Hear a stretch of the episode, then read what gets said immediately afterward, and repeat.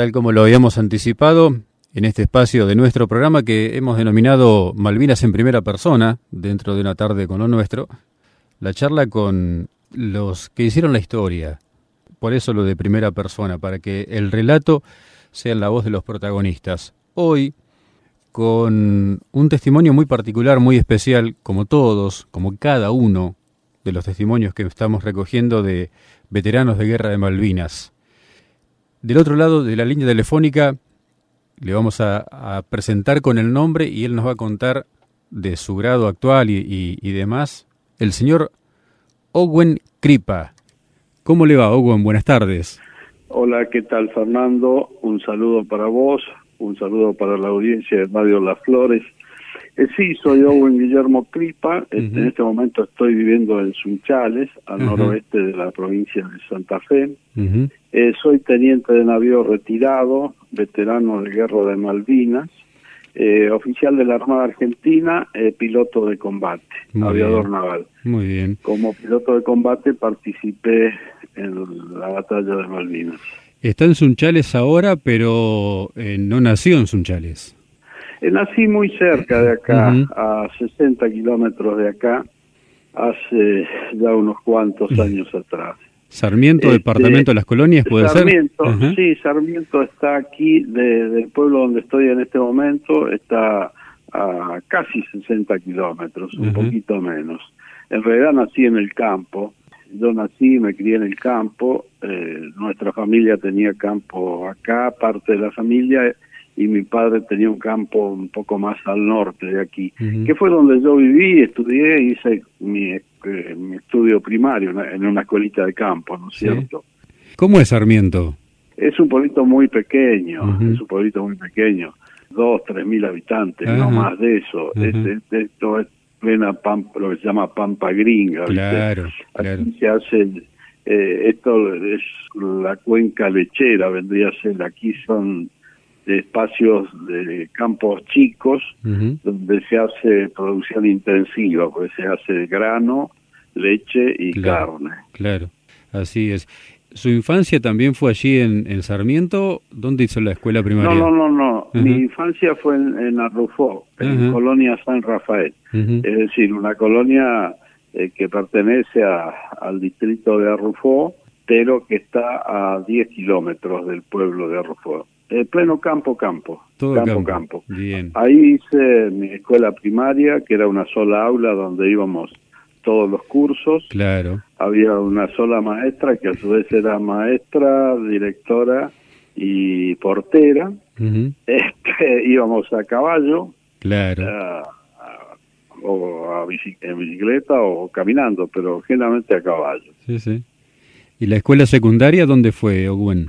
Y la escuela secundaria, como ahí en el campo no había, eh, nuestro padre nos mandó a estudiar a, Santa Fe, eh, compró una casa ahí en la ciudad de Santa Fe, en el barrio Siete Jefes, y ahí hice mi escuela secundaria en el Colegio Nacional Simón de Iriondo en ese momento. ¿Y dónde se despierta la idea de eh, encarar la carrera militar? Y empieza, ¿sabes por qué? Porque prácticamente yo aprendí a andar a caballo antes que a caminar, ¿me ¿entendés? Sí. Eh, yo siento pasión por los caballos, es, siempre quise mucho a los caballos.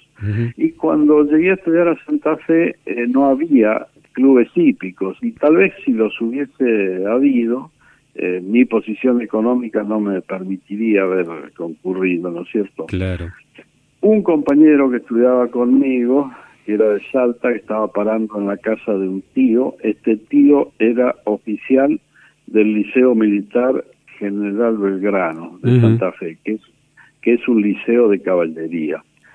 Y mm, él me empezó a invitar, como sabía que a mí me gustaban los caballos, los fines de semana a ir a, al club que tenían ellos, que se llamaban La Granja, y ahí empecé a ver, a conocer lo que era un militar, porque yo no, no tenía ni idea de lo que era un militar. Claro. Te imaginas, en el campo en aquella época no había televisión, este, apenas una radio. Claro, claro. Y los diarios llegaban y los leías al otro día. Sí, sí, seguramente. no es como ahora. Hay que, hay que posicionarse allá por el año 60, ¿no? Claro. y así que cuando estaba terminando mi secundario, muchos de mis amigos eran hijos o parientes o sobrinos, primos, tíos de militares. Y muchos de ellos entraban a los institutos militares, se empezaron a preparar y me empezaron a entusiasmar para que yo entrara. Así que bueno, me puse en contacto con ejército primero, con Fuerza Aérea y con la Armada, y decidí por la Armada, decidí por la Armada. Por una cuestión, este, te la voy a contar porque fíjate lo que es el, la comunicación, ¿no? La comunicación bien orientada, el, mar, el marketing que le llaman hoy. porque las tres instituciones, tanto Fuerza Aérea como Ejército, como la Armada, me mandan los folletos, me mandan los instructivos, me mandan los programas que yo tenía que estudiar para rendir. Y yo sinceramente no estaba decidido por cuál. Hasta que en un momento que yo estaba en esa incertidumbre, me llega una carta de la Escuela Naval la carta decía al señor Owen Cripp, habiendo recibido su solicitud de ingreso, habiéndole enviado todo, al no tener respuestas, eh, nos ponemos a disposición por si usted tiene algún inconveniente, algún problema, alguna cuestión que nosotros podamos solucionarle. Y fíjate vos, ¿no? Yo con mi, en ese momento tenía 16 años, 17, porque mm. entré con 17 años a la Escuela Naval, 17 años y leí eso y dije, esta carta me la están dirigiendo a mí, la tomé muy personal, dije, mira qué, qué bárbaro estos tipos. Qué detalle. Sí, la mandaron a 10.000 claro, personas. Claro, sí, sí. Pero yo, lo sentí así, ¿viste? Personal. Lo sentí así. Y dije, acá tengo que ir. Bien. Y así fue, así fue. Me preparé con otros amigos ahí de Santa Fe. En ese momento tampoco había las academias que te preparan, así que nos preparamos nosotros, éramos tres, eh, viajamos, nos presentamos en la Escuela Naval a rendir, toda la semana rendimos, éramos 1.200 los que nos habíamos presentado, y a mí realmente eh, me parecieron muy fáciles los exámenes, pero cuando terminábamos de rendir, las discusiones, viste, y los planteos sí eran, este, digo, no, yo hice todo mal, yo hice todo mal. Así que este, ni siquiera fui a, buscar el resultado, me fui a inscribir en, la Universidad de La Plata para seguir medicina. y el miércoles este, se logran comunicarse conmigo donde yo estaba parando para avisarme que había rendido bien, los tres que, que habíamos ido aquí de Santa Fe, rendimos bien y seguimos nuestra carrera en la Armada Argentina. Así fue mi ingreso. Antes de, contarnos del porqué de la especialidad y demás, ¿qué origen tiene el apellido Cripa, Owen? Italiano, italiano. ¿Y por qué Owen? Owen porque es un nombre que viene de familia. Eh, ya había antepasados míos que se llamaban Owen Guillermo Cripa y eh, el último de ellos, un hermano de mi padre, y que muere, iban en un automóvil con mi padre, tienen un accidente y él muere y papá cuando nací yo me puso el nombre de su hermano. Así que yo sería Owen Guillermo Cripa II. ¿Tuvo hermanos? ¿Tiene hermanos? Tengo cuatro hermanos, los cuatro viven en Santa Fe. ¿Ninguno de la fuerza? No, no, no, no, no. En realidad eh, nunca en mi familia hubo militares. E incluso cuando yo le comento a mi padre se sorprende, porque en realidad a, mí me, apasionaba medicina. Y estaba ya preparando el preuniversitario de medicina. Y un día, viste, le digo a papá, papá voy a seguir la carrera militar. ¿Cómo vas a seguir la carrera militar? sí, le digo, eh, leí esto, leí esto, me pasó esto con la Armada y quiero entrar a la Armada. Así, así fue, así fue, pero no, no hay militares. Bueno, antes de... Hay sí primos lejanos, ¿viste? Sí, sí. Eh, que están, que estuvieron en el ejército, hay otros que estuvieron en Fuerza Aérea, pero de, mi familia directa, sí, abuelos, padres, no, ninguno. Bien. Bueno, antes de seguir con, con la historia, eh, le agradezco por este resumen que nos ha hecho de, su familia, porque es una forma de presentarlo también en sociedad ante los oyentes, ¿no? Y conocer un poco más eh, a la persona con la que estamos hablando en este momento. Así que muchas gracias por esta generosidad suya también de, de, abordar lo personal. ¿eh? Muchísimas gracias. Bueno, ahora sí nos situamos en la Escuela de Formación de Cuadros de la Armada, entonces, imagino debe haber una formación básica y después una elección de, de la especialidad, ¿no es más o menos así la historia? Sí, eh, cuando ingresas a la escuela naval, eh, los que vamos a hacer del cuerpo de comando, eh, seguimos juntos todo primer año y segundo. A partir del segundo año, eh, los que van a hacer infantería de marina ya se separan del resto de lo que se llama cuerpo. Y seguimos, terminamos los cuatro años en la Armada y al, terminar esos cuatro años te recibís, eh, haces el viaje de instrucción, tenés un último examen y te recibís como oficial de la Armada Argentina con su primer jerarquía, que es Guardia Marina. Correcto. Eh, a partir de ahí vos podés elegir tu orientación. Si querés ser este, de infantería no, porque ya no, no podés optar, mm. pero si querés ser submarinista, si querés ser de operaciones, si querés ser de comunicaciones, si querés mm. ser de artillero, si querés ser de, mecánico o si querés ser piloto. Mm. Y seguís eh, esa especialidad, esa especialidad. Lo que siguen perteneciendo al cuerpo de comando eh, son aquellas carreras operativas, ¿no es cierto? Claro. Y todo lo que son eh, ingenierías eh, pasan a otro a otro cuerpo que se llama de profesionales. Sí, sí.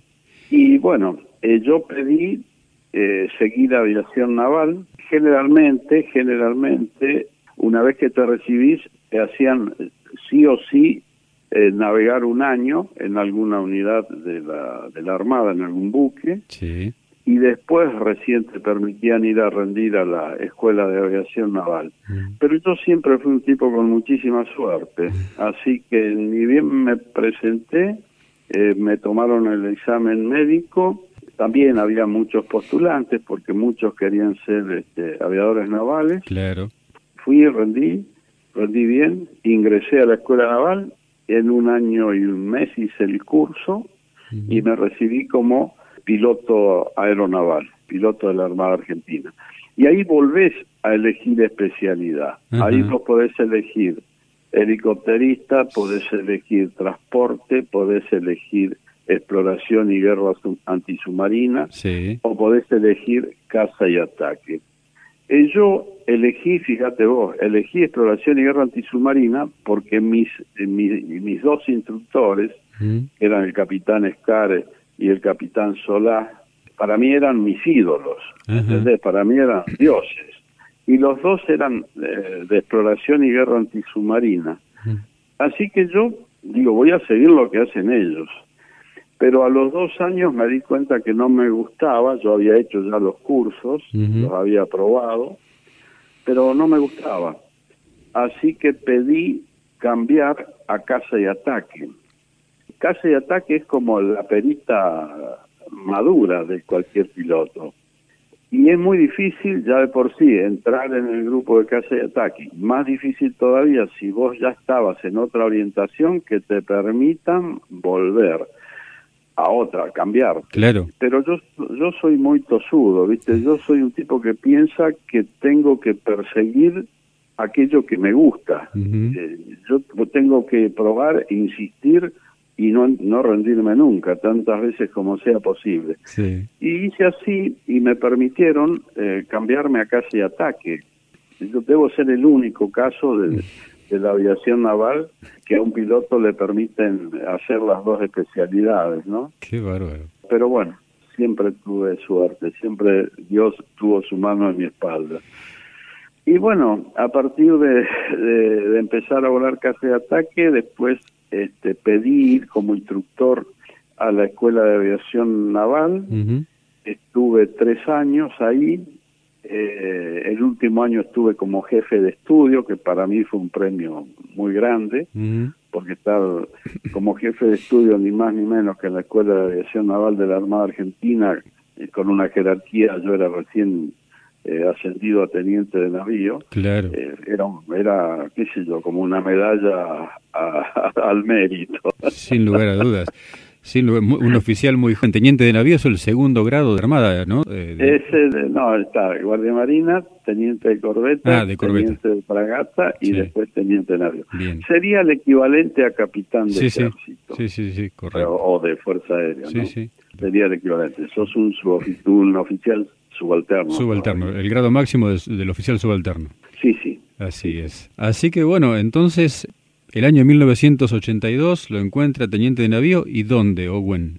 El año 1982, eh, en enero, yo me presento, yo estaba en la primera de ataque en la base naval Punta Indio, en la ciudad de Verónica, ahí sobre la bahía de San Borombón, y me mandan de pase a la tercera cuadrilla aeronaval de ataque que eran con los aviones A4 en Comandante Espora, en Bahía Blanca. Bien. Así que llego en enero, empiezo a estudiar, porque, viste, para cuando cambias a un avión nuevo tenés que estudiar absolutamente todo el avión. Claro.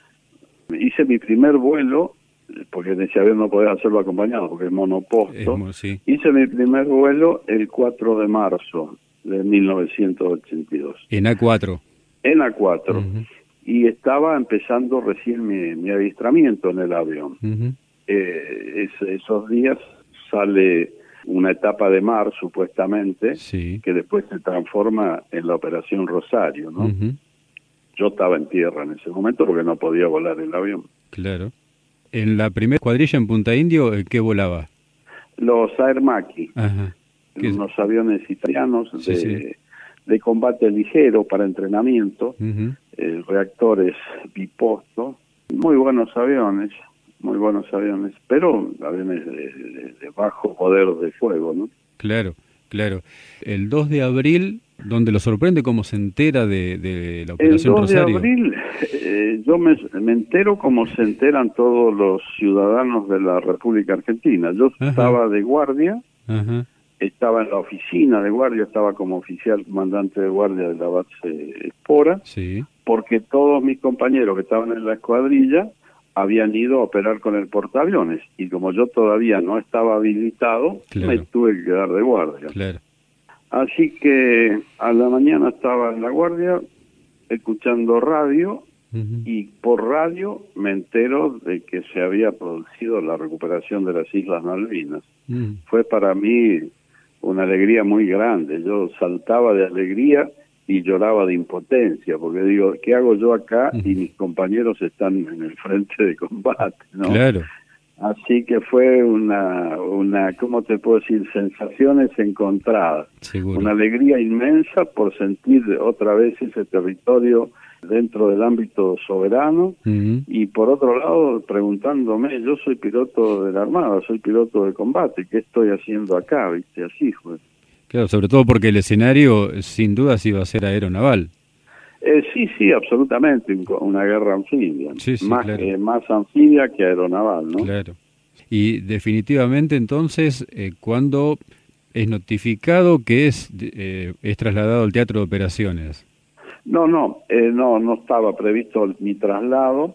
Yo le pido a mi comandante, al, capitán Castrofó, que era el comandante de A4, que le mande un despacho, una nota, un oficio al comandante de la primera ataque, diciéndole que, que yo quería presentarme a, esa cuadrilla, porque yo a esos aviones los podía volar. Claro. A los A4 no.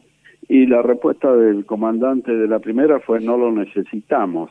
Mm. Entonces, cuando yo recibo eso, digo, ¿cómo no me van a necesitar si vamos a ir a una guerra? Y vuelvo a insistir, y vuelven a mandar un despacho, y la respuesta que recibo es, cuando lo necesitemos lo vamos a llamar. Porque en realidad no había conciencia de que se venía una guerra, ¿me entendés? Todo el mundo pensaba que se iba a negociar. Y de hecho la guerra no se planificó, la guerra se, la tuvimos que improvisar. Eh, por eso eh, yo creo que los ingleses no tendrían ni que haber tocado Malvinas si eso se hubiese planificado conveniente y correctamente. Pero bueno, así que la como no no me no me citaban para ir a la escuadrilla o regresar, un día que llega en un avión el comandante de la fuerza uno, que era la fuerza donde estaban los los Maki, la primera de ataque. Yo me presento personalmente a él y le hago el planteo. Era un, era un Viernes Santo del año 82. Le planteo, le digo, mire, yo soy un piloto formado, yo estoy en condiciones de volar con mayor capacidad que muchos de los pilotos que están en la codilla, porque yo vengo de ahí. Claro. y yo no puedo quedarme acá en tierra Así que el comandante Martini me dijo, está bien, Cripa, pase Pascuas con su familia y el lunes lo espero en Punta Indio. Así que bueno, para mí fue una alegría inmensa, voy a casa re feliz, le cuento a mi esposa, mi esposa mira como diciendo, vos estás loco. dice, pero ¿cómo estás contento por ir a una guerra? Le digo, mira, mi amor, yo toda mi vida me preparé en esta profesión y vos te casaste con un militar y este es el momento de salir a cumplir con lo que yo tengo la obligación de cumplir, que es defender a la patria. Lo único que te pido es que vos te quedes, teníamos una hija recién, lo único que te pido es que que sean muy fuertes, digo, exactamente le dije, vos tenés que ser de acero, no podés este, flaquear ni delante de nuestra hija, ni delante de nuestros padres, ni delante de nuestros hermanos, ni delante de nuestros amigos. Vos tenés que ser el sostén de la familia. Y bueno, pobre, se quedó ahí y yo me fui al, al sur. Estamos hablando de qué altura de las circunstancias, Owen. Y ah, tendría que rememorar eh, cuándo fue Pascuas en el 82. Claro, claro. Pero eh, yo estaba en el sur, eh, fui enseguida después de Pascuas, suponete, el domingo de Pascuas, yo el jueves ya estaba en Río Grande. Inmediato. Porque me fui a Punta Indio, mm. hice la redactación en el, en el Maqui el lunes y el martes, y el miércoles, eh, con el teniente Larrinaga como numeral, salimos de Verónica, hicimos noche en Treleu, y al otro día hicimos Treleu Río Grande, y ya me quedé allá en el sur. La base de operaciones eh, no fue en el continente para ustedes, fue en las islas. Eh, los aviones nos, nos radicamos, al, al principio algunos eh, en Espora, que yo estuve a cargo de ese grupo. Sí. Después nos trasladamos, nos dividimos en, había otro, un grupo en Río Grande, eh, yo estaba a cargo de dos grupos, uno en Espora y otro en Treleu.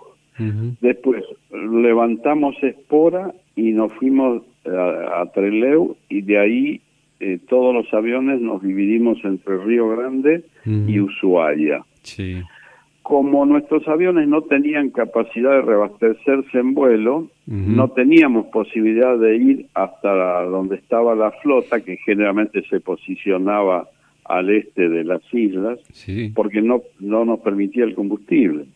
El único lugar desde donde podíamos eh, llegar a donde estaban los barcos era partiendo desde Puerto Argentino. Claro. Así que el comandante, el capitán Molteni, con muy buen criterio, eh, decidió, solicitó que nos autorizaran a, operar desde Puerto Argentino y se trasladaron dos aviones, cuatro pilotos y mecánicos a Puerto Argentino hasta que eh, y yo para esto estaba en Río Grande. Como yo no era piloto de la escuadrilla tampoco viste primero querían ir los pilotos que eran de la plana mayor de la escuadrilla. Y bueno vuelvo a insistir justo coincide que el comandante de fuerza que me había dicho está bien Cripa pase Pascua con su familia lo espero en Punta Indio y me autorizó a, a cambiarme a la primera de ataque coincidía que estaba como jefe de operaciones aeronavales en Río Grande. Así que, pum, me planté delante de él, le digo, mire señor, le agradezco que me haya permitido venir a Codilla, pero yo desde acá no puedo hacer nada. El único lugar donde podemos combatir es desde las Islas Malvinas y yo quiero estar allá. Así que a los pocos días, el 15 de mayo, me dice, eh, bueno, Cripa, mañana elija cinco suboficiales mecánicos para que lo acompañen. Tiene que llevar un electricista, un armero, un mecánico general y no me acuerdo quién más. Y el 16 de mayo se traslada a Puerto Argentino. Bueno, ahí pasó algo cómico, ¿no? Porque yo me junto en ese momento con dos compañeros míos, el teniente Arca y el teniente Silvester, y les digo, miren, yo mañana voy a ir al frente de combate, voy a estar en Puerto Argentino, pero no quiero que mi familia se entere, porque está bien, yo estoy haciendo lo que a mí me gusta, pero no quiero que por mi, mi egoísmo ellos sufran. Así que eh, vamos a vamos a hacer algo. Le digo, les pido que hagan lo siguiente, si vienen cartas de mi señora, de mi padre o hermano o amigos, cuando mandan munición para las islas o mandan remedio o mandan comida, me mandan un paquete con las cartas y yo desde allá escribo y vuelven a salir desde aquí. Entonces todo el mundo va a pensar que yo estoy en el territorio. Y así hicimos, así hicimos, pero ya los últimos días de la guerra, yo digo, pucha, voy a tratar de hablar con mi padre, con mi esposa, para ver este cómo están, porque yo no sabía cómo iba a terminar. Y, y, era parte, era muy difícil en ese momento la comunicación, porque teníamos que hacer parte de comunicación por radio, retransmisión telefónica, era, era muy complicado, no es como ahora que agarras un celular, sí, sí, seguro. Y, y, hasta podés tener un celular satelital que hablas de donde quieras, no, no, era, era muy complicado. Así que bueno, hablo primero con mi esposa y ni bien me atiende, lo primero que me dice, te felicito.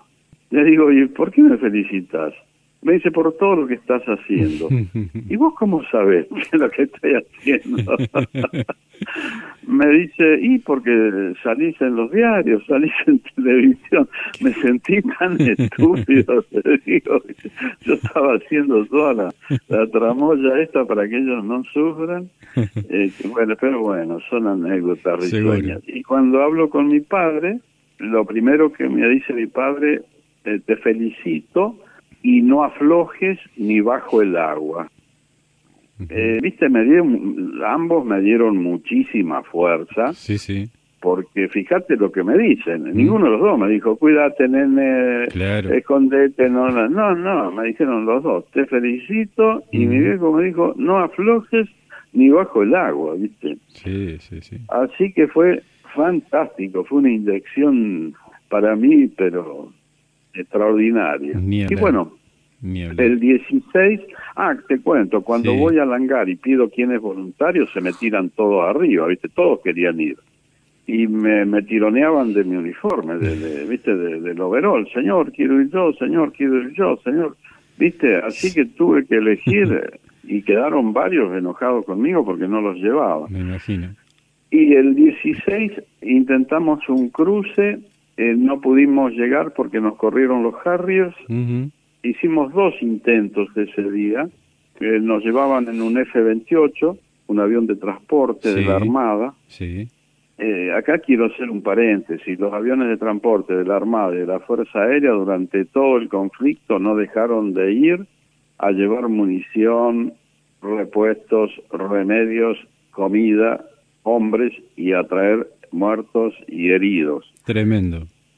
Un valor los tipos porque aparte, aviones grandes, voluminosos, lentos, este, y sin ninguna capacidad de defensa, no tenían ni una ni una pistola para tirar. Nada. El blanco perfecto. Yo siempre los, lo quiero destacar a esto porque es eh, una muestra de valentía muy grande. Bueno, no pudimos cruzar el 16. El 17 estuvimos eh, haciendo espera, había combate en Puerto Argentino, había patrullas de los aviones Harrier y recién al atardecer eh, pudimos aterrizar en, en, Puerto Argentino. El Día de la Armada. El día de la Armada, yo te juro, eh, fue para mí, eh, primero, ver en el horizonte esas islas, sobrevolarlas, aterrizar en la pista. Yo ni pensé, ni pensaba que un Harrier me viniese a atacar. Yo estaba disfrutando eso. Aterrizamos, el avión no detuvo motores, llegó a cabecera, y mientras llegamos a cabecera abrió las compuertas y nos pidió que le ayudáramos a descargar lo que traíamos para las islas. En cabecera bajamos rápidamente los seis o siete que íbamos en ese avión, subieron los que volvían al continente, cerraron las puertas, dio media vuelta y despegó. Y nos quedamos solos en la cabecera, un silencio total, no venía nadie a recibirnos, no, yo no entendía nada, estaba oscureciendo de repente sobre las, las lomas de dos hermanas aparecen dos siluetas de aviones, que eran dos Harrier, y nos rociaron con sus cañones. Mm. Así que nos tuvimos que tirar en el barro ahí. El comité de bienvenida. Nuestro, nuestro recibimiento. Claro. Dije, acá estamos en guerra, esto no es broma. Y claro, no había venido a recibirnos nadie porque había una alerta roja. Claro. Así que bueno, después nos vinieron a buscar, nos cargaron, cargamos nuestras cosas y fuimos a nuestro refugio. Así que la llegada eh, fue el, 17 a la nochecita y en pocas horas más ya eh, estaba volando ya y con, con una misión súper importante, Owen. Sí, sí, sí, sí, sí, sí. El, el 17 llegué a la noche el 18 me hice cargo del, del, del, grupo, éramos 10 en total, éramos cuatro pilotos, de los cuales uno no podía volar, porque no estaba, recién estaba recién recibido, no sé para qué lo habían llevado, pero de todos modos un tipo, un espíritu, un colaborador, trabajador, porque teníamos que hacer todo ahí. Claro. Y éramos eh, cuatro pilotos y seis mecánicos, éramos 10 personas que teníamos que limpiar los aviones, sacarle la humedad, secarlos, eh, arreglarlos, ponerlos en marcha, cargarle la munición, hmm.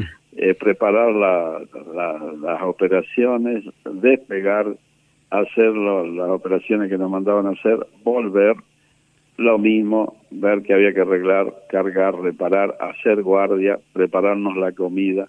Estábamos muertos, estábamos cansados. Sí, sí, ni hablar, ni hablar. ¿Qué pasó el 20 a la noche? Y el, el 20, al regresar de una de un reconocimiento armado, nos interceptan los Harriers y al, ir llegando a la pista, con una ráfaga, le impactan en la cubierta del el avión de, de Medici y se va de pista ese avión. Entonces eh, yo me quedo con, con tres mecánicos y el piloto que no volaba y mando al resto a que se vaya al, refugio a descansar y me quedo reparando, cambiando esa cubierta.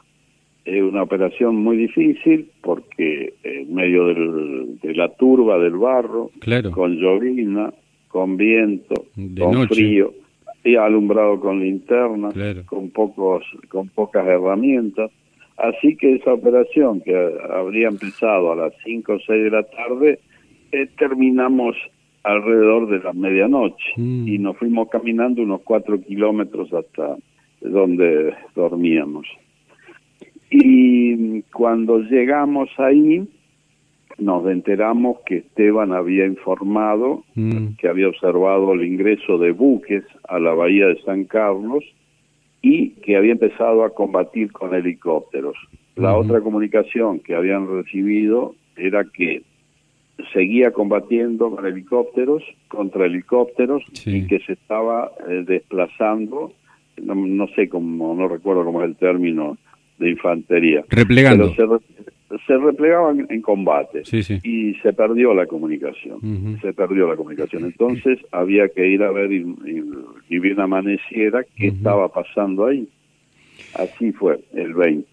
Para ubicar a los oyentes, el Aeromaki, el avión que ustedes tenían eh, para volar, en tamaño, ¿es un poco más grande que un Casa, que una 4? No, no, no, es mucho más chico. No, el, el Armaki es un entrenador, es un avión entrenador. Eh, es puede ser de, combate ligero, que se llama, que tienen muy poca capacidad de armamento. es para entrenar a los pilotos que después van a pasar a aviones de mayor volumen o capacidad de fuego, ¿no? Bien. Bien, es para ponernos en situación y para este, que la audiencia sepa eh, en qué avión usted cumplió la misión del 21, que ¿cómo fue, Owen, la misión del 21? Y el 21, eh, esa noche, eh, bueno, parto directamente el 21. Yo le dije a mi compañero Talarico que él me iba a acompañar en esa misión, porque yo estaba seguro que iba a ser una misión muy dura, que nos íbamos a encontrar con buques, y yo quería llevar al piloto de mayor experiencia que tenía en el grupo, que era Horacio. Si bien el chino, eh, ahí estaba Medici, pero Horacio tenía, tenía más experiencia. Así que le dije a él que él me iba a acompañar y le dije a los otros ocho que a la mañana ni bien eh, partiéramos para la cabecera 26, que nos dejaran a nosotros en el comando para recibir instrucciones y que ellos se fueran a, la pista a preparar los aviones para salir. Y bajamos en el comando a recibir directivas y preguntar qué era lo que qué noticias se tenían. No se tenía ninguna noticia. Ahí este, nos dicen que era urgente ir a ver qué estaba pasando porque querían saber si era una maniobra de distracción o si era efectivamente un desembarco anfibio. Sí, sí. Yo pedí que me autorizaran a cambiar las coheteras por bombas porque les dije que era más efectivo una bomba contra un buque que una cohetera. Me dicen, no, no, no, en la posición de San Carlos eh, solamente se va a encontrar con lanchones de desembarco y con helicópteros. No va a tener que atacar buques. Bueno, eh, yo me fui de mal humor porque quería llevar bombas y cuando llegamos a cabecera nos encontramos con que la cubierta de rueda de nariz estaba desinflada. Y como te decía, no teníamos energía eléctrica, así que no teníamos compresor, lo único que teníamos eran tanques de alta presión, pero unos días antes, en uno de los bombardeos que nos hicieron, nos habían roto el regulador de presión. Y eh, Estamos teníamos que inflarla directamente desde la desde el tanque con a la cubierta y existía el riesgo de que la cubierta explotara y provocara algún daño a la persona que lo hacía. Estamos hablando de la cubierta que habían reparado la noche anterior. No, no, de otro avión, de otro avión. En ese momento había tres aviones ahí. Bien, bien. el otro había quedado en el barro, había que ir a sacarlo con algún vehículo para llevarlo hasta el lugar ese, ¿no? Claro. Uno de los mecánicos se ofrece a, hacer el trabajo este, yo me pongo a ayudarle y eh, viene un jefe y nos dice que no, no, no, que despegue un solo avión porque primaba la urgencia, primaba la urgencia. Así que eh, decidí ir yo, yo era el, el, más antiguo. Sí. Así que me trepé al avión, lo puse en marcha y despegué. Cuando supero las posiciones defensivas de Puerto Argentino, ahí me dicen que tengo fuego libre. Fuego libre significa que puedo tirarle a lo que yo quiera. Y pocos kilómetros más adelante veo combate, veo un helicóptero incendiándose, veo otro helicóptero que iba girando hacia mi izquierda, hacia las alturas Rivadavia, y veo tropa de infantería corriendo por el terreno. Entonces yo asumí que era gente nuestra y, y, decido no tirarlo y gracias a Dios era gente nuestra. Pero lo gracioso, eh, tragicómico fue que cuando yo voy pasando por la posición de ellos me empiezan a tirar a mí confundiéndome con un avión inglés. Así que sigo para Bahía, para la Bahía de San Carlos, porque yo quería entrar por el por un valle que da directamente hacia el establecimiento de San Carlos. Cuando llego ahí no puedo entrar por ahí porque había nubosidad baja, no podía ver Así que giro hacia mi derecha, para hacia el norte, para salir a mar abierto. Sí. Porque aparte pensaba que en mar abierto me iba a encontrar con, con la flota, ¿no? Cuando salgo a mar abierto no veo ningún buque, digo, qué extraño. haber llegado hasta acá y que si están haciendo una operación anfibia. Me resultaba muy, muy extraño que no hubiese buques. Ahí me confundo con Punta eh, con Roca Remolinos, una roca que está eh, bien al norte de la entrada del estrecho, que es una roca muy filosa que emerge sobre la superficie del mar y me, me dio la sensación que era un barco. Y después me doy cuenta que no es un barco, giro nuevamente para el sur y empiezo a entrar por el estrecho. Ahí hay bahía por bahía sucia, se llama este lugar. Ahí el estrecho es muy angosto, son poco más de 3, 4 kilómetros, así que vos podés ver perfectamente las dos costas y yo voy volando sobre la costa oeste del, canal del estrecho y en la costa este a mi derecha veo dos destructores que están próximos a, Punta Roca Blanca. Yo iba en ese momento con unos 200 metros más o menos de, sobre el nivel y iba con unos 500, 600 kilómetros por hora. Pero yo quería ir a ver qué pasaba realmente en la bahía de San Carlos, que era donde había estado Esteban. Sí. Cuando voy llegando, veo un helicóptero que está en vuelo estacionario y me dispongo a atacarlo. Me separo de la costa para tirarle y cuando me separo de la costa yo ya estaba sobre la boca de la bahía. y ahí veo a mi izquierda una gran cantidad de buques, lanchones de desembarco y helicópteros. Sí.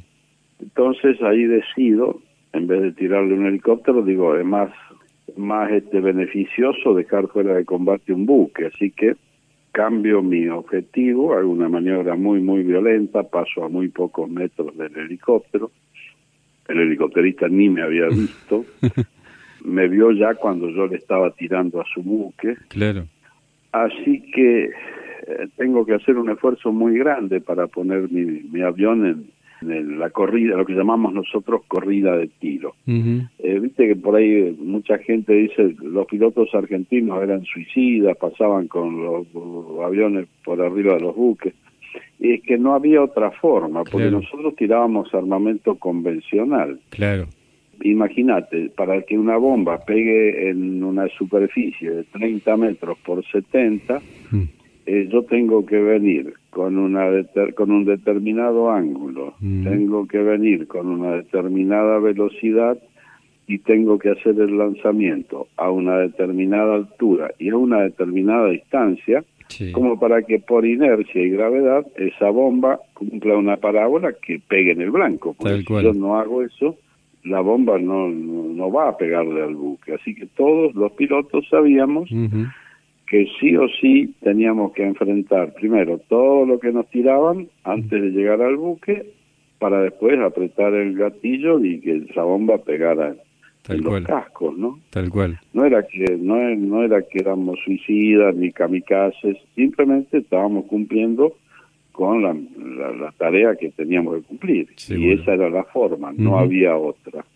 Así que bueno, le tiro primero, primero tiro con cañones, y veo, acá me pasa algo horrible, porque cuando aprieto mi gatillo, mi cola disparadora, no sale ningún tiro. Yo digo, Dios mío, haberme metido hasta acá y no poder tirarle ni un tiro. Así que miro rápidamente y me doy cuenta que estaba desconectada una perilla máster, que se llama máster de armamento.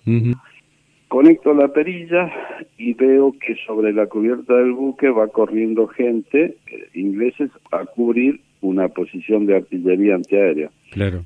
Evidentemente para tirarme a mí.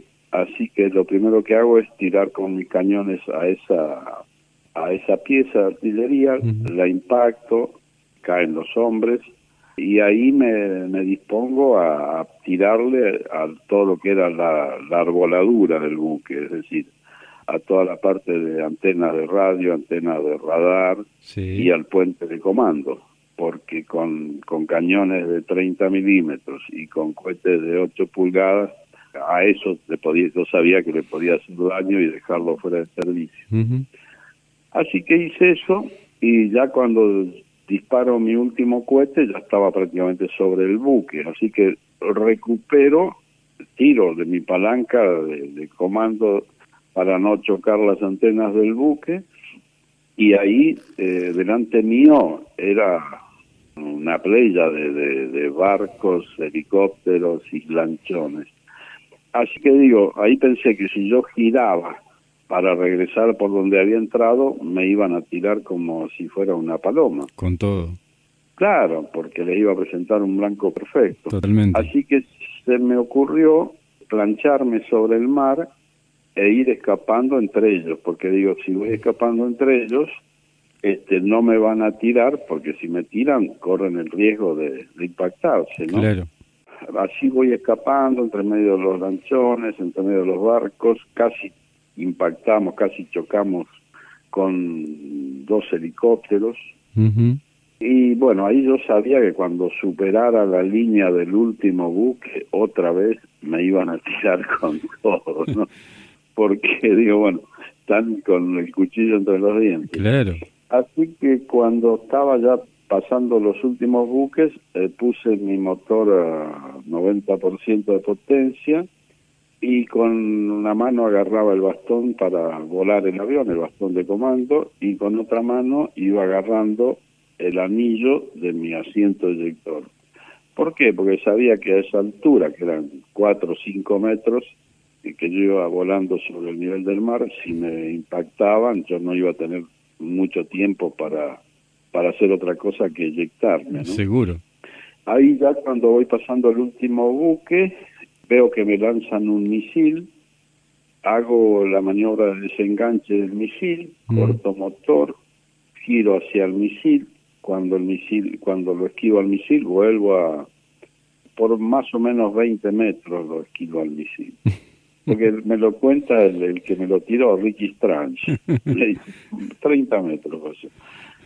Ahí vuelvo a poner potencia y bueno, ahí ya sí me empiezan a tirar con todo. Eh, ya ahí ya estoy sobre tierra, empezaba el, un istmo, que dividía eh, Bahía San Carlos contra la bahía de Ruiz Puente. Y yo digo, bueno, salto el istmo este y voy a estar en la bahía de Ruiz Puente, por lo menos voy a poner una protección entre mi, mi avión y los tiros en ese lugar, cuando yo iba eh, subiendo por ese terreno, porque tenía una pendiente el terreno, yo veía todos los impactos, prácticamente abajo mío y delante mío.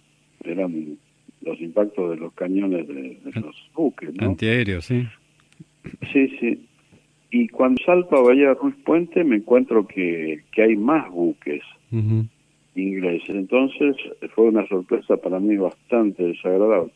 Así que voy girando, haciendo zigzag, eh, voy escapando hasta que ya estoy lejos de su distancia de tiro. Pero ahí pensé que si volvía a Puerto Argentino y decía que había tres, eh, que había muchos buques, me iban a decir está bien, Cripa, cuatro o cinco. Claro. Porque si a mí me decían que en ese lugar había más de cuatro o cinco buques, yo no lo hubiese creído. Mm. Así que regresé y me posicioné en un lugar que se llama Corral del Zaino. Y desde ahí yo podía ver todos los buques y podía ver la bahía. Y la dibujé en mi anotador de rodillas y mm. posicioné 12 buques ingleses. Y bueno, y ya, me, ya regresé a Puerto Argentino. Antes de aterrizar pedí que prepararan munición. Aterricé pero no me dejaron volver a despegar porque me dijeron que iban a enviar aviones de mayor capacidad de fuego. Claro. Y me cargaron en una camioneta y me llevaron hasta el comando para que pasara el informe, ¿no? Seguro. Y a partir de ahí comenzaron a venir aviones de, combate de la Armada y mm. de la Fuerza Aérea, que fue este día fue terrible, terrible. Perdimos varios compañeros y fue una lucha muy dura, muy dura. Sin lugar a dudas. Owen, eh, ¿pudo identificar al buque que usted impactó? Al menos... No, no, años, años después sí, el largo, Cuando uno, una fragata clase 42. Claro, en el caso suyo, cuando, cuando entra y empieza a divisar los buques, eh, obviamente fragata, destructores, tienen distinto tamaño, distinta forma, que por ahí el piloto lo, los conoce. ¿Esa identificación la pudo hacer? No, no, yo sabía que era una fragata, pero cuál era, no. ¿El Aeromaki es un avión de dos plazas? ¿Usted iba solo? Sí, sí, yo, sí, sí, combate va solo. No, tiene sentido llevar a nadie. Bien. Y en silencio de radio, obviamente. Generalmente, por lo menos de los pilotos aeronavales, para nosotros operación de combate es silencio, sinónimo de silencio de radio. Bien. Siempre, siempre, siempre. Nos manejamos por señas visibles y solamente la radio en situación de super emergencia o super urgencia. Seguro si tenés a los, los aviones enemigos en tu cola, si ves que si ves que lanzan un misil, sé que hay una posición de artillería, eso sí ya alerta tal rumbo a las 10, a las 8, a las 9, sí, sí. Este, lobos o misil o lo que fuese. ¿no? Sí, sí. Tuvo que dar el informe, nos decía, cuando, cuando aterrizó en Puerto Argentino y contarle a, sus superiores del despliegue de barcos que había. ¿Qué dijeron cuando les mostró el croquis que había hecho con, con lo que usted había dibujado en el anotador de rodilla? No, no, empezaron a, a ordenar este, oleadas de ataque. Eh, pasaron las posiciones que yo había indicado y los tipos de buque y ordenaron que se los atacara de inmediato. ¿Y cómo siguió la historia de su escuadrilla el resto del conflicto, Owen? Y bueno, quedamos, yo quedé hasta principios de, de junio, hasta principios de junio, ya las operaciones nuestras eran eh, muy difíciles, porque al haber hecho ellos pie en Malvinas, tenían esta capacidad de misiles que podía lanzarlo una persona, tenían ya aviones sobrevolando permanentemente nuestra nuestra zona. De todos modos hicieron varias misiones y perdimos otro compañero más en una de ellas haciendo dándole apoyo a, a ejércitos. ¿Y cuándo terminó para usted definitivamente la guerra? A mí terminó la guerra, ya te digo, unos días antes de que se provoque que se rindan las, los argentinos, yo junto a mi gente, ya te digo, éramos 10, y les digo, les, comenté que yo pensaba que en pocos días más iba a resultar muy difícil salir a, volar. Claro. Y les dije que íbamos a, actuar como tropas de infantería. Así que les diagramé tres posiciones defensivas y empezamos a, llenar bolsas con, con piedra, con arena, para hacer este, unas herraduras. Tres herraduras quería hacer yo. En cada herradura eh, yo dejaba tres fusiles y ponía munición, comida y remedios. Lo que yo les había dicho que íbamos a hacer era que en cada una de esas posiciones iban a estar tres personas y uno de nosotros iba a ser el enlace en esas tres posiciones, pero que desde ahí íbamos a combatir a los ingleses cuando se aproximaran a Puerto Argentino. Pedí más munición para la fusilería y en ese momento llega uno de nuestros jefes y me pregunta qué está haciendo y le explico. Y me dice, usted está loco, Cripa, cuando nosotros veamos a los ingleses aquí, yo voy a ser el primero que va a levantar una banderita blanca. Mm. Este, y yo lo traté muy mal a este señor, lo, muy mal lo traté. Hizo que eh, se retirara inmediatamente de ahí, ¿no? Y a las pocas horas ordenan que, que yo tenía que tomar un avión y presentarme en Espora en el Comando de Aviación Naval. Fíjate que yo estaba en pleno frente de combate, sí tenía que irme en un avión de transporte, de esto que te decía que eran muy valientes, desde Puerto Argentino hasta Río Grande. En Río Grande tenía que tomar un avión de aerolínea, irme hasta Espora, mm. hasta el aeropuerto de Espora. Del aeropuerto de Espora tenía que venir a buscarme alguna camioneta para llevarme al comando de aviación naval. Todos, inclusive yo, pensábamos que era para fusilarme, ¿no? Que era, era para hacerme un juicio por la, la, actitud que yo había tomado con este superior. Sí, sí. Y todos me despedían como como eso, como que yo iba a un fusilamiento. Entonces yo reaccioné muy muy violentamente. Le digo, miren, si me van a fusilar por lo que hice ayer, quédense tranquilos porque si vuelve a ocurrir otra vez lo mismo, lo mismo voy a volver a hacer, ¿viste? Sí. Pero sinceramente yo estaba preocupado, porque digo, pucha, qué, qué triste morir fusilado, estaba más, más que preocupado, estaba asustado. Y bueno, eh, llegué a, Río Grande, eh, ya estaba dispuesto, yo preguntaba para qué me llamaban, nadie sabía para qué, eh, ahí me, me hacen subir a un avión de aerolínea, ¿te imaginas? Yo no venía timpito, perfumadito, arregladito, yo venía del frente de combate. Claro. Este, así que así como estaba, subo al avión de aerolíneas, teóricamente el avión me tenía que dejar en Bahía Blanca. Cuando estamos sobrevolando Comodoro, viene la zafata y me dice que el avión no iba a parar en Bahía Blanca. ¿Cómo no va a parar en Bahía Blanca? No señor, no vamos a parar en Bahía Blanca, vamos directamente a Buenos Aires. Mm. Yo no tenía eh, nada, ni un documento, ni, ni, un, ni un peso, ¿viste? Claro. Tremendo. Bueno, no, no, no, así que, ¿viste? Empecé a reclamar, eh, pedí que me autorizaran a hablar por la radio del avión, hasta que le dieron la directiva al comandante que me deje en Espora, en Bahía Blanca. Sí aterrizamos al atardecer ahí en Bahía Blanca, había un chofer con una camioneta esperándome, mm.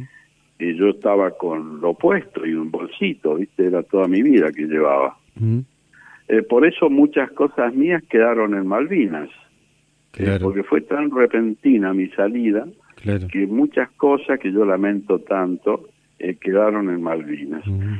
Y claro, me deja frente al Comando de Aviación Naval. Y el antiguo Comando de Aviación Naval tenía tres escalones y una puerta de hierro verde doble inmensa. Te juro que esos tres escalones fueron los escalones más pesados y largos de mi vida, porque yo estaba convencido que me iban a fusilar. Así que subo eso con muy apesadumbrado, abro la puerta y estaba un suboficial de guardia que anuncia mi llegada y entro al hall, del, había un hall en el Comando de Aviación Naval donde se habían puesto muchos voces, donde estaban trabajando todos los jefes del Estado Mayor del Comando de Aviación Naval. Cuando el suboficial anuncia que yo entro ahí, todos los jefes se levantan, se dan vuelta y me empiezan a aplaudir. Yo no entendía nada, mi cabeza era un torbellino, porque yo iba ahí a que me hicieran un juicio. Claro. Y me aplaudían, ¿viste? Yo no entendía nada, mi cabeza era un remolino, yo no sabía si caer, desmayarme, no, no, no, fue una sensación eh, muy extraña. Vienen, me saludan todos y me, me ponen, me llevan a una sala de situación donde me piden, me indican que me habían llamado. Eh, viste que yo te comenté hoy que eh, tenía las dos especialidades, relación y guerra antisubmarina y caza y ataque. Sí. Y aparte yo conocía las islas porque las había estado volando esos días. Entonces me pidieron que planificara con Fuerza Aérea, con los aviones Canberra, una operación de minado al estrecho San Carlos y ya no tenía sentido. Esa operación debía haberse hecho un mes antes, ¿no?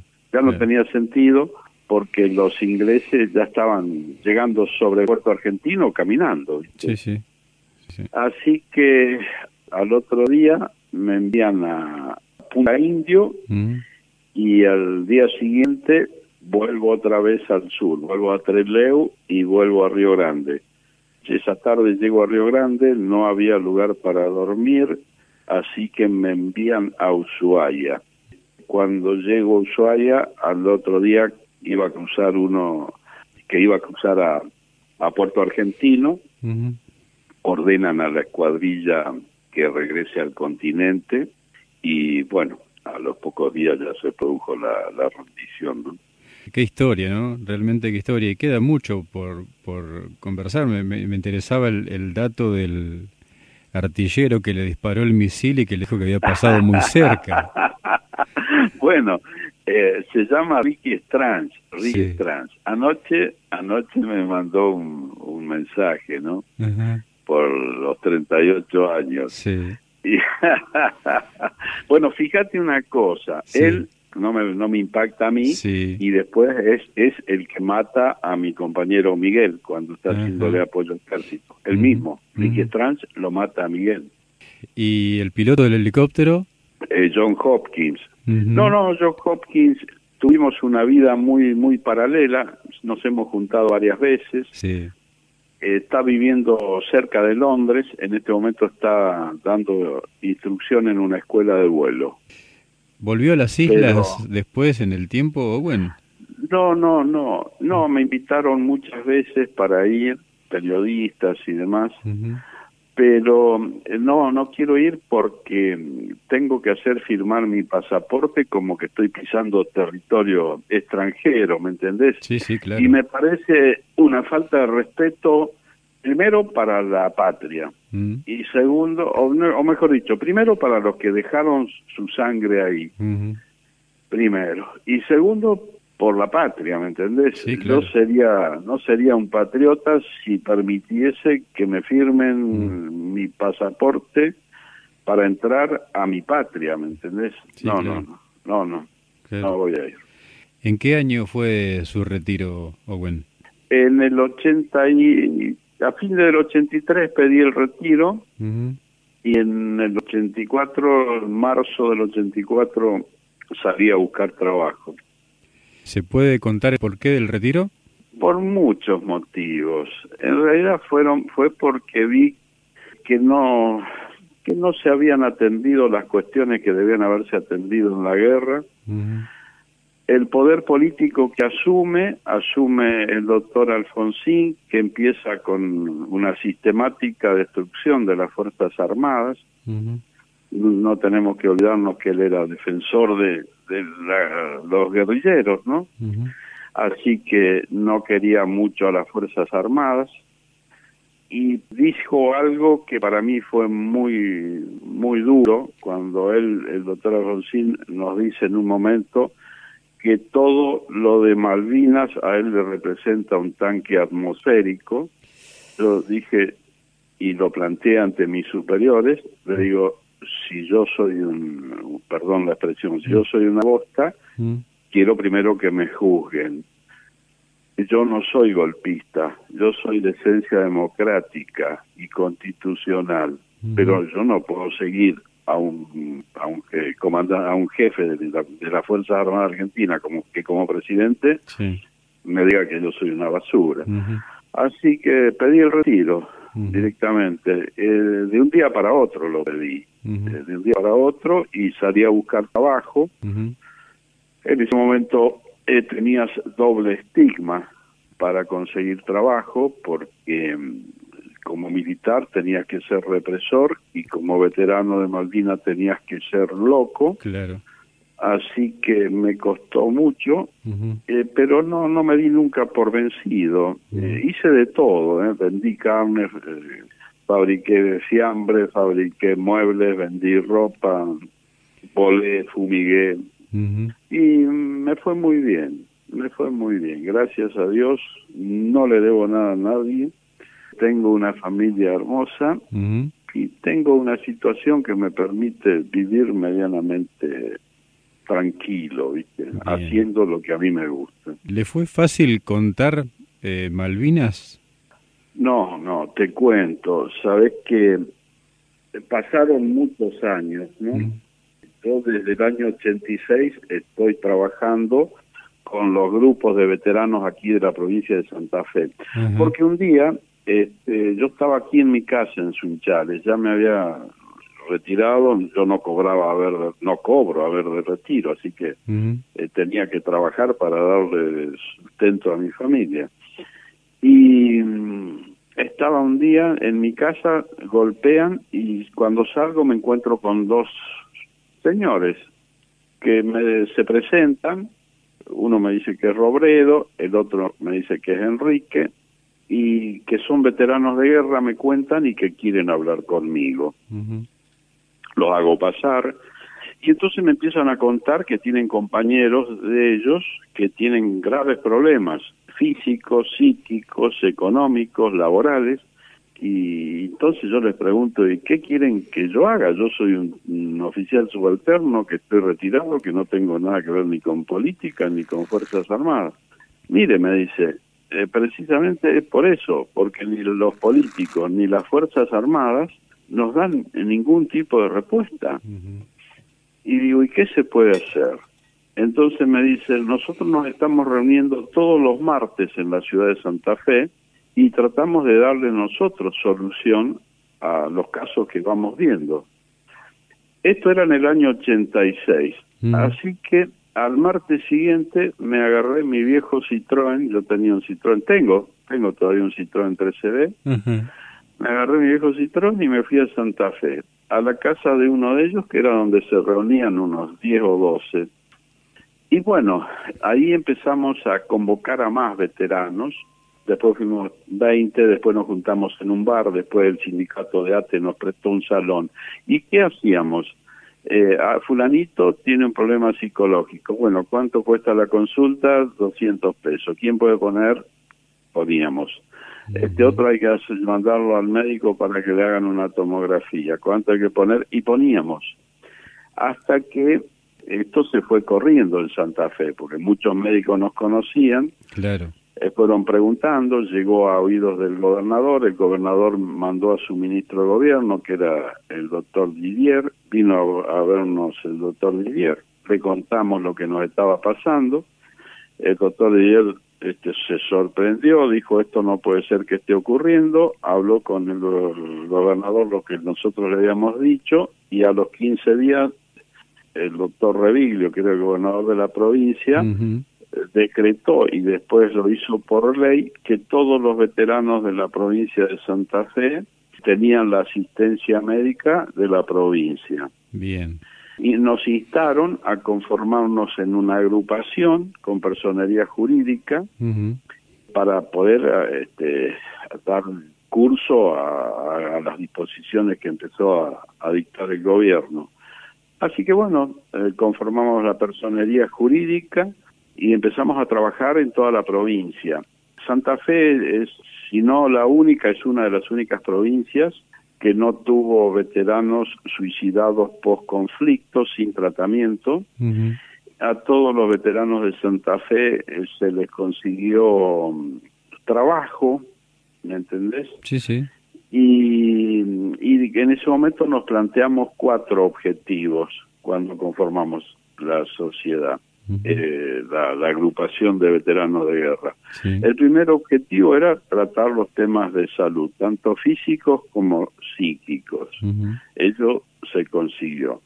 El segundo objetivo fue tratar los problemas eh, laborales y económicos. Eso se consiguió. Además, creamos una mutual. Pagamos todos los meses una cuota el tercer objetivo fue empezar a hablar sobre Malvinas. ¿Por qué? Porque se mentía tanto, se callaba tanto, se ocultaba tanto, se distorsionaba tanto que dijimos no, los que estuvimos tenemos que empezar a hablar. Y el cuarto objetivo fue reculturizar.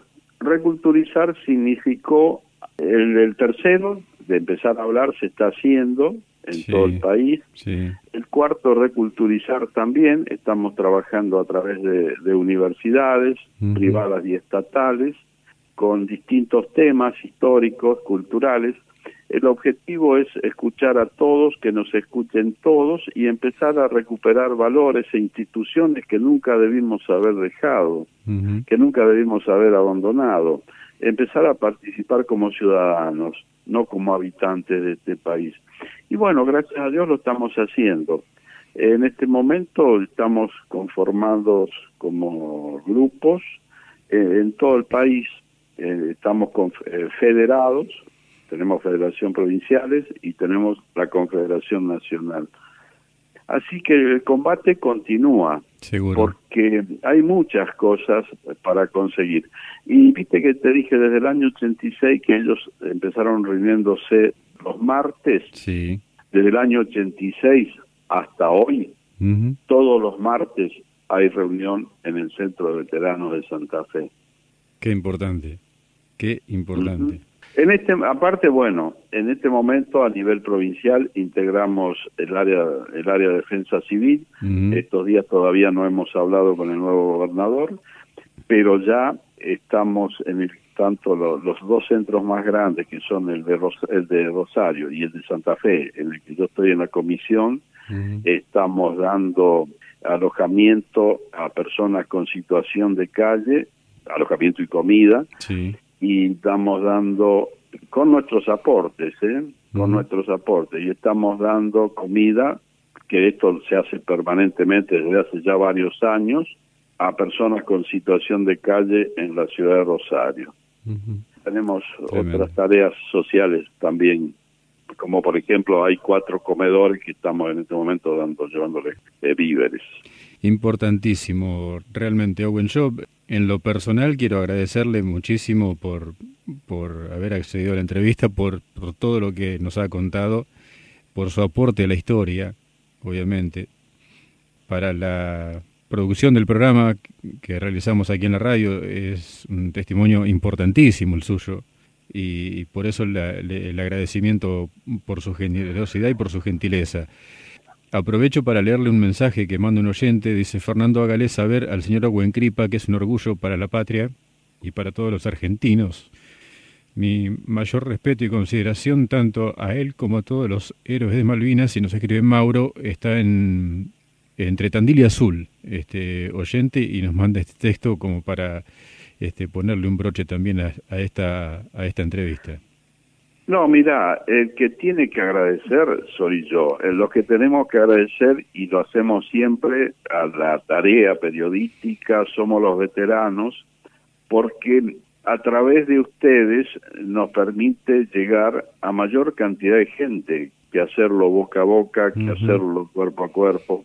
Este chico que te escribe, viste, que está a algunos kilómetros de las flores, es porque eso a mí me alienta a, agradecerles, agradecerles a ustedes.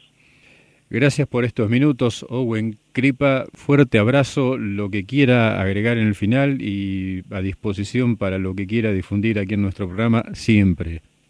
Eh, no, eh, lo único que puedo agregar es un poco de lo que dije recién. Eh, los argentinos tenemos un hermoso país, es posible mejorarlo, es posible cambiarlo, es posible vivir mejor acá. No necesitamos héroes, no necesitamos superhombres, necesitamos simplemente personas comprometidas, comprometidas como ciudadanos. Yo creo que más no quiero habitantes, yo quiero ciudadanos, ¿me entendés? Que cumplan con sus obligaciones y que defiendan sus, sus derechos, pero en todas las facetas o los, los, nichos sociales, tanto sea como hijo o como padre. La función de padre es fundamental, tanto sea como alumno o como profesor tanto sea como policía, tanto sea como militar, tanto sea como juez, tanto sea como sindicalista o como fundamentalmente político, ¿viste? Necesitamos ciudadanos comprometidos, honrados, no necesitamos superhombres. Por eso yo siempre digo, los invito a transformarse en ciudadanos. Nada más. Un fuerte abrazo, Owen. Muchísimas gracias. Gracias, Fernando. Un abrazo para vos y nuevamente gracias.